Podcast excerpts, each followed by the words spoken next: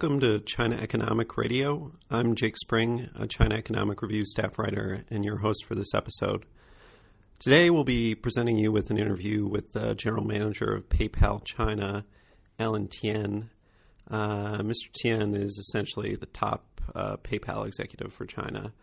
Um, I probably don't need to give much of an introduction to e commerce in China. I mean, it's booming like most internet sectors. Uh, it grew at about 66% last year, according to uh, iResearch, which is a Chinese consultancy. PayPal has an unusual position in that market. They're not licensed to handle fully domestic commerce, that is, transactions when Chinese people uh, buy things online from Chinese vendors, although I understand they're working on getting approval for that. PayPal is instead focusing on Chinese purchases abroad and foreign purchases in China, cross border purchases essentially. The company got the ball rolling by signing a deal with UnionPay, which is the ubiquitous card payment uh, system in China. Um, so if a Chinese person uses UnionPay abroad, uh, PayPal helps service those tra- transactions. And the company is kind of now shifting strategy to focus on uh, roughly 5 million Chinese small and medium export manufacturers who want to sell directly to consumers abroad. So, for example, if an American wants to buy a toy for their kid, uh, they could go online and buy it direct from China. So, these cross border transactions now make up about 25% of PayPal's total payment volume, with China accounting for a substantial portion of that. Uh, Alan Tian is uh, heading up those efforts. China Economic Review contributor Manuri Amarasuriya and I conducted the interview, um, in which you might also hear some PR handlers piping up from time to time. Uh, so, without further ado, we'll get to the interview. And if you'd like to see more of Tian's remarks, you can check out our October issue, which contains a full Q and A with him. Um, why don't you uh, start by giving us a brief history of PayPal operations in China? Well, Manuri and Jack, Jake, uh, thank you so much for your time today. I'll be happy to answer some of your questions. And of course, uh, um, I've been with PayPal since 2002 and came out to start off our China operations in 2005. And essentially, we've been growing the business for the last seven years, focusing on where we do best, which is our cross-border business. And we'll talk much more about the cross-border as we continue on. Essentially, you know, over the last seven years, we've grown from a, a handful of employees to now over a thousand employees in Greater China, including Shanghai, Beijing, Shenzhen, Chongqing, Hong Kong, and Taipei.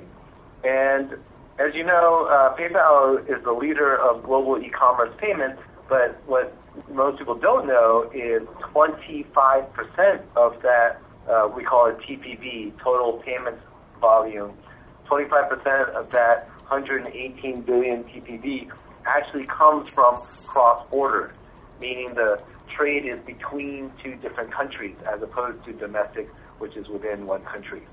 So cross-border is a huge business within PayPal, and then China, uh, or Greater China, is a very, very large contributor to that CBT volume. In fact, if uh, Greater China were a country, we would be the third largest country in the PayPal portfolio, right after US and UK. Right. And what trends are you seeing in the Chinese e commerce industry? Well, the, the question is kind of generic. So, obviously, we see that e commerce is exploding in China to now the number two e commerce market in the world. According to iResearch, uh, 282.2 billion RMB in Q1 2012. And, you know, but we're focused on the cross-border business. So really, our addressable target is the 5 million export-focused SMBs in China, which really represent a large 60% of the country's total foreign trade. So that's kind of the guys we're, we're trying to help grow their business right in line with China's five-year plan to really double the value of e-commerce. If you bear with me, I'll tell you a little bit about this cross-border trade and, and what we're helping there. Um, we just hope to ask a bit more uh, general questions, and we'll, uh, we have like one more before we'd like to get more into cross-border investment, if that's all right. Of course. Um, so, has PayPal felt any ripple effects from the slowdown in the Chinese economy? Um, well, since uh, again, since we're focused on the cross-border business, uh, it's really taking advantage of the global market, Chinese selling to the outward market. And so certainly on a global, uh, sorry, China export market has slowed down. You know, MOFCOM pointing out that quarterly export dropped 7.6%, so kind of a third consecutive quarterly decrease. So this is not good news for overall export. But in the in that backdrop, the B2C online, so the online e-commerce export has actually been growing. And so we have data that show, we'll show, send an infographic over that shows the BRIC countries, which of course we know are the fastest growing countries in the world, grew 79% from export from China. So to Brazil, Russia, and India, these are, you know, great export countries for us. And of course, the several other countries that are, are growing very well. So I think when the global economy becomes shaky, people start backing off from buying expensive branded items and they start looking for deals online. And of course, as we all know, all the stuff, you know, the, all the electronics and clothing and such made in the world, much of it is manufactured in China. So as the SMBs in China and some of the large merchants start going online, they can offer great deals to the buyers from around the world. Okay, I'd, I'd wanted to ask, it might be better to start with kind of a concrete example of uh, what one of these transactions might look like. Like, uh, do you have any off the top of your head about an SME selling to somebody in the U.S. or Europe? Yeah, I mean, we have a ton of SMBs who are selling electronics and such. But let me give you kind of a, a story that you know kind of makes a little bit more sense. So, um, as, as you know, many people travel, uh, preferring to travel into China, and the more daring foreigners will start looking online, and uh, they might come across a site called ChinaTour.net, which is a small travel agency online. Um, and interestingly enough, a couple years ago, they started off accepting credit cards on their website, and foreign credit cards have this thing called chargeback, meaning the consumer can call in and say, you know, I didn't make that transaction, please give me a refund. Which is obviously very, very risky from a fraud basis. Fraudsters take advantage of this policy. And so ChinaTour.net, once they launched the international credit cards, basically got hit by some massive fraud attacks and essentially had to shut down their international business. So a couple of years ago, they tried again because they did realize that there are many foreigners who want to come into China and they're willing to pay quite a premium relative to the domestic travelers. And so they started again, but this time with PayPal. And PayPal not only protects the buyers because your financial information on your credit card is not shared with the merchant, so the foreigner's credit card information is not shared with ChinaTour.net, but also ChinaTour.net is protected from the fraudsters overseas due to our very sophisticated fraud model at PayPal. Right. And Mr. Tian, you said that China's SMEs are increasingly looking to the US and European markets. Can you elabor- elaborate on that, please? Sure. So obviously, if you're an SMB or any e-commerce starting, the first markets you go after are the large, mature markets you know, U.S., Canada, Europe, maybe even Germany, but usually the English-speaking market. And what we're seeing is um, the Chinese entrepreneurs who are the, some of the best entrepreneurs in the world are starting to realize those markets are a little saturated, and of course their economies are slowing down.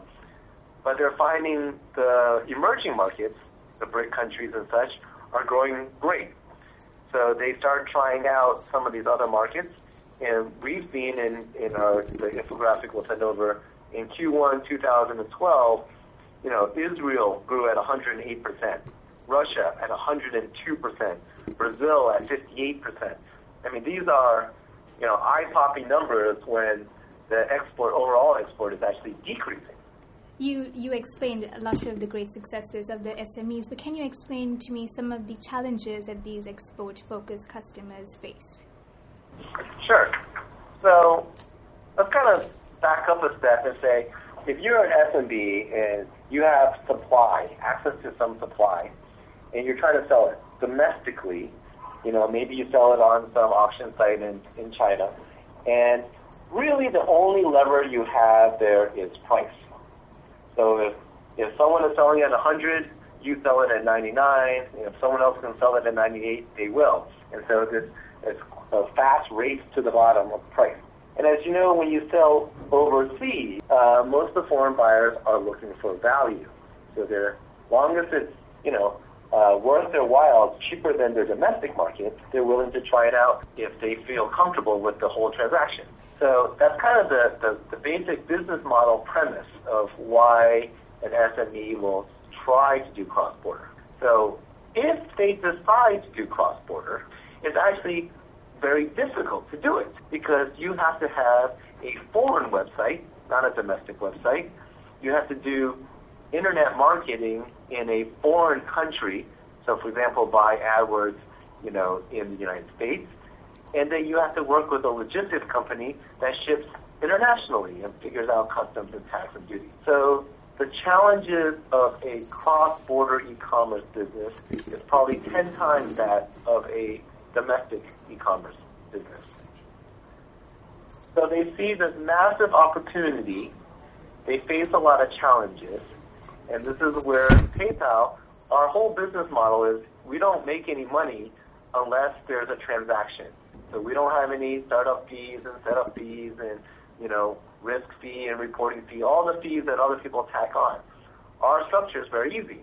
We charge a flat rate for the transaction, or, or sorry, you know, flat percentage plus a flat rate, but it's only when something is sold. So then our motivations and incentives are 100% aligned with our merchants. If they don't sell anything, we don't make any money.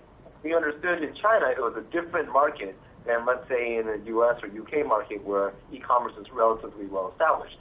We have to help our merchants get online and sell, whether it's on eBay or on their own website. We have to help them do their marketing by introducing them to uh, marketing agencies that can help them, and we have to introduce them to logistics companies. Right. So essentially, even though PayPal is best known as a payments company, in China we do what we call OSS, or one-stop solution, where we're packaging the various pieces needed to do e-commerce in one simple place. Right. So, Mr. Chen, you had mentioned the distinction between international and domestic customers. How does the distinction between um, the uh, PayPal, Beibao service kind of play into that? Oh, yeah. So because, uh, as you know, RMB is a controlled currency, we are not allowed to mix RMB with all the other currencies. So PayPal.com, uh, which is our global product, handles the 24 global currencies outside of RMB or CNY, and Beibao is a CNY only product for use within China only.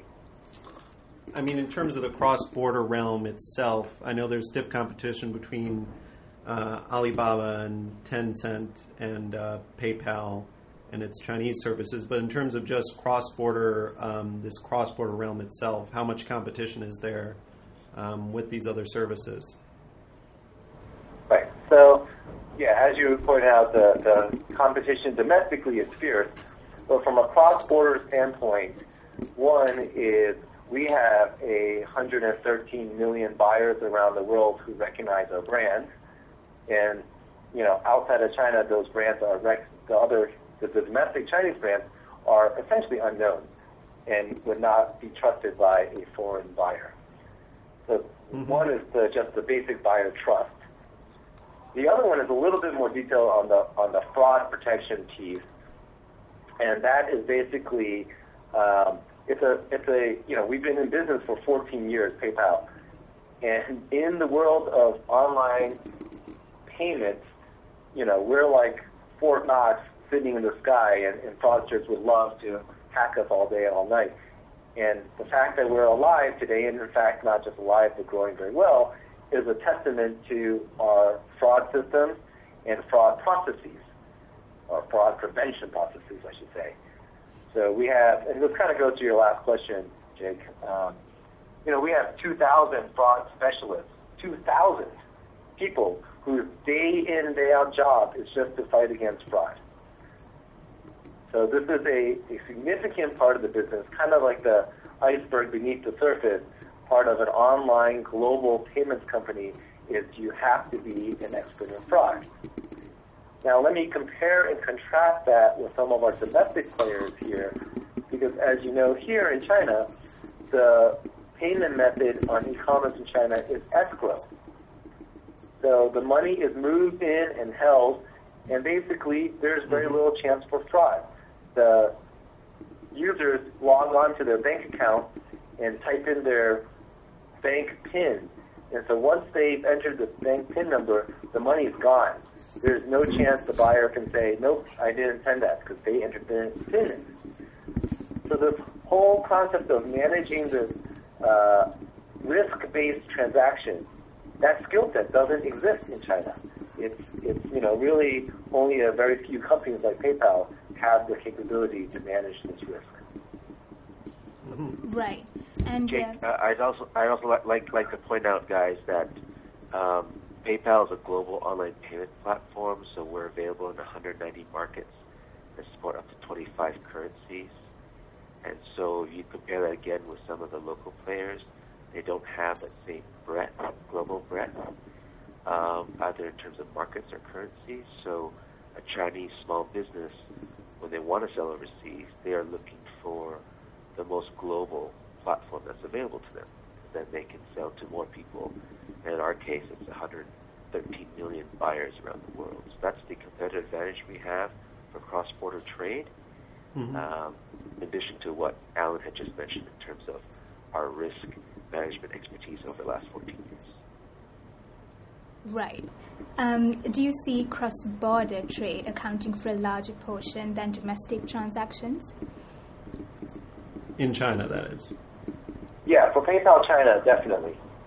So for our primary business for Greater China is really this cross-border export market um, because we offer such a, a great service to the Chinese SMBs who want to sell online to the rest of the world. Okay. Do you have any idea what the breakdown is on what portion comes from what sort of transactions? Uh, I don't believe I can break that down okay. um, due to our reporting purposes, but I can say it, it's a large percentage. Okay. Yeah, Jake, I, I, we, we should point out that um, we uh, are in the process of applying for a domestic payment license in China. Mm-hmm. But of course, that means, of course, that the majority of our business today is in cross-border trade. That's our primary um, business operation in China. And you can imagine that with um, 5 million small businesses wanting to export, uh, there's a huge opportunity for us to just even service that existing business for cross-border trade. And that's where we're, that, that's, you could say, is our bread and butter for our greater China business. So, Jake, uh, I think the other thing we should point out is this cross-border platform that we have also works for the Chinese consumer. And so, uh, Alan, do you want to talk a little bit about you know, the uh, Chinese consumer wanting to buy from overseas merchants and a little bit about CUP? Sure. Great point. So, um, and Jake, we all know that uh, mm-hmm. 500 million, you know, internet users in China, call it 200 million shop online, and a fair percentage, you know, call it 50 million users are very, very interested in shopping overseas um, whether it's for products that uh, don't exist in China yet, you know, maybe fashion reasons, maybe for a high-end product that they don't trust the quality here, for whatever reason, maybe for health good products. Um, there's a growing demand, especially among the, uh, the middle class, to shop overseas. And China UnionPay recognized this. They're obviously spending a lot of effort expanding overseas, but on an offline basis. And so they recognize that partnering with PayPal as the global online uh, player was a kind of one-stop shop way for them to go global. So about uh, three years ago, we signed a deal with Chinese Pay Strategic Partnership. Their product is integrated into PayPal, and a Chinese consumer can use their CUP debit card, not just their credit card, but their debit card, and shop at any of the 10 million merchants around the world that accept PayPal. And going forward, uh, what's PayPal's strategy for expanding in China? Yeah, I, I mean, we, we don't talk about our future strategy at the moment, but I think there's, you know, in such a large market, we will find a value where we're offering something of great value to the Chinese consumers and merchants. Um, and do you see any, uh, what do you think are some of the challenges in kind of expanding in China? Um, the number one challenge really is the monetization for companies is quite low. So it's still in a very much of a land grab market where it's difficult for companies to actually profit from this business. Does PayPal have any plans to pursue China's growing share of mobile purchases? Yeah, actually, sorry, that's a great point, mobile. So, of course, our strategy will encompass mobile as mobile e-commerce is growing at, you know, leaps and bounds, much more than any of us expected even a few years ago. This is where our CEO, John Donahoe, keeps on talking about the blurring of the lines in e-commerce and, of course, in payments, uh, brought about by primarily the smartphones. So whether it's an Android or iPhone, it's really unclear. Something like 30 or 40, no, no, I think it's 70% of all transactions have some sort of influence online. So even if I went offline and bought something in a store, I might have researched where the store was online, or I might have looked at a price online before I went in, or I might even do a product comparison in store. Right? Mm-hmm. So this blurring of the lines is it is it an offline or online transaction? Is it a mobile transaction or a offline transaction? It's kind of getting very very confusing. So no longer is this really sharp line between online and mobile and offline. So that said, what, what, what the PayPal China office is doing, what we're helping on the CPP business, is helping all of our SMB merchants not only set up their online website and figure out how to do internet marketing overseas and how to ship products overseas, but also how to mobilize their website. When we say mobilize, it means instead of like pinching and, and scrunching your hmm. your e-commerce website into that puny little browser on your iPhone, it's actually made to fit on the iPhone. And it's really beautiful, it's quick display, it's intuitive, it uses the touch features well. And of course, when it comes to payments, instead of having to enter in your 16-digit credit card number on this puny little screen and your CVV2 and your, you know, expiration date and address and blah, blah, blah, blah. You just log into PayPal and click OK. And what we've seen is bounce rates, which meaning, you know, user came, tried to make a transaction and go away, go from something like a horrendous 90% of the users give up to a very reasonable 20, 30%, which is kind of much more in line with uh, online transactions. So what we've seen is when we've mobilized our merchants' websites, they see a 6x, a six times increase in their mobile transaction, mobile transaction volume rate. Okay, great. Well, Mr. Chen, that's all the questions we have. Do you have anything else you would like to add? I think I covered everything I wanted to cover. Uh, okay. Dixon, Tom, did I miss anything? Um, yeah, I think you've covered most of it, Alan. Um, I just wanted to, uh, I guess, reinforce what Alan said before about one of these global buying trends around mobilization. The mobile, I mean, for our, our entire company, we're expecting to see up to $10 billion in mobile payments this year on the PayPal platform. So clearly it's a big trend that we see, and part of our role in Greater China is to be a consultant for these small businesses as well as large businesses on the global buyer trends. And so as we help to understand that people in the U.S. and Europe are starting to turn increasingly to shopping on their mobile devices, these sellers, these merchants also must have a mobile optimized solution. And so we've we've actually launched a lot of solutions in China to help them understand this and be able to address this growing market trend. Um, Alan, do you mind just talking about one of the programs we've done for small businesses and and what kind of success rates we've seen to help these small businesses grow? So we, we do a lot of work beyond just payments, as, as we kind of pointed out how payments is just one piece of the value chain, and if they don't have the full value chain, merchants can't really do their business. And of course, if they don't do their business, we don't make any money. So we did this program called the Chinese SME Merchant Acceleration Program, which we launched, last August. And basically, we were just helping them learn how to do their business better. And we saw about 50% of the participating merchants grew on average 53% quarter on quarter revenue growth, with the most successful guy growing 240%. So on average, all these guys grew faster than the 21%, which is what the, the benchmark was kind of growing at. So the, the work we do is very targeted, very much value-added work to enhance the businesses of our SMEs in China. We're the experts in cross-border trade, not just in payments, and we're doing everything we can to help our SMBs do that business better.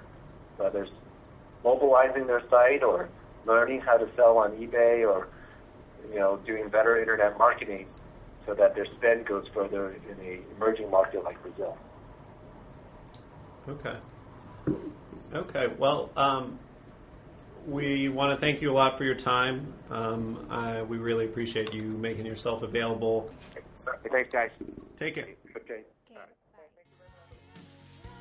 Download this or previous podcasts at ChinaEconomicRadio.com or visit our iTunes page. Feel free to write us at letters at ChinaEconomicRadio.com. Thanks for listening. We'll see you next time.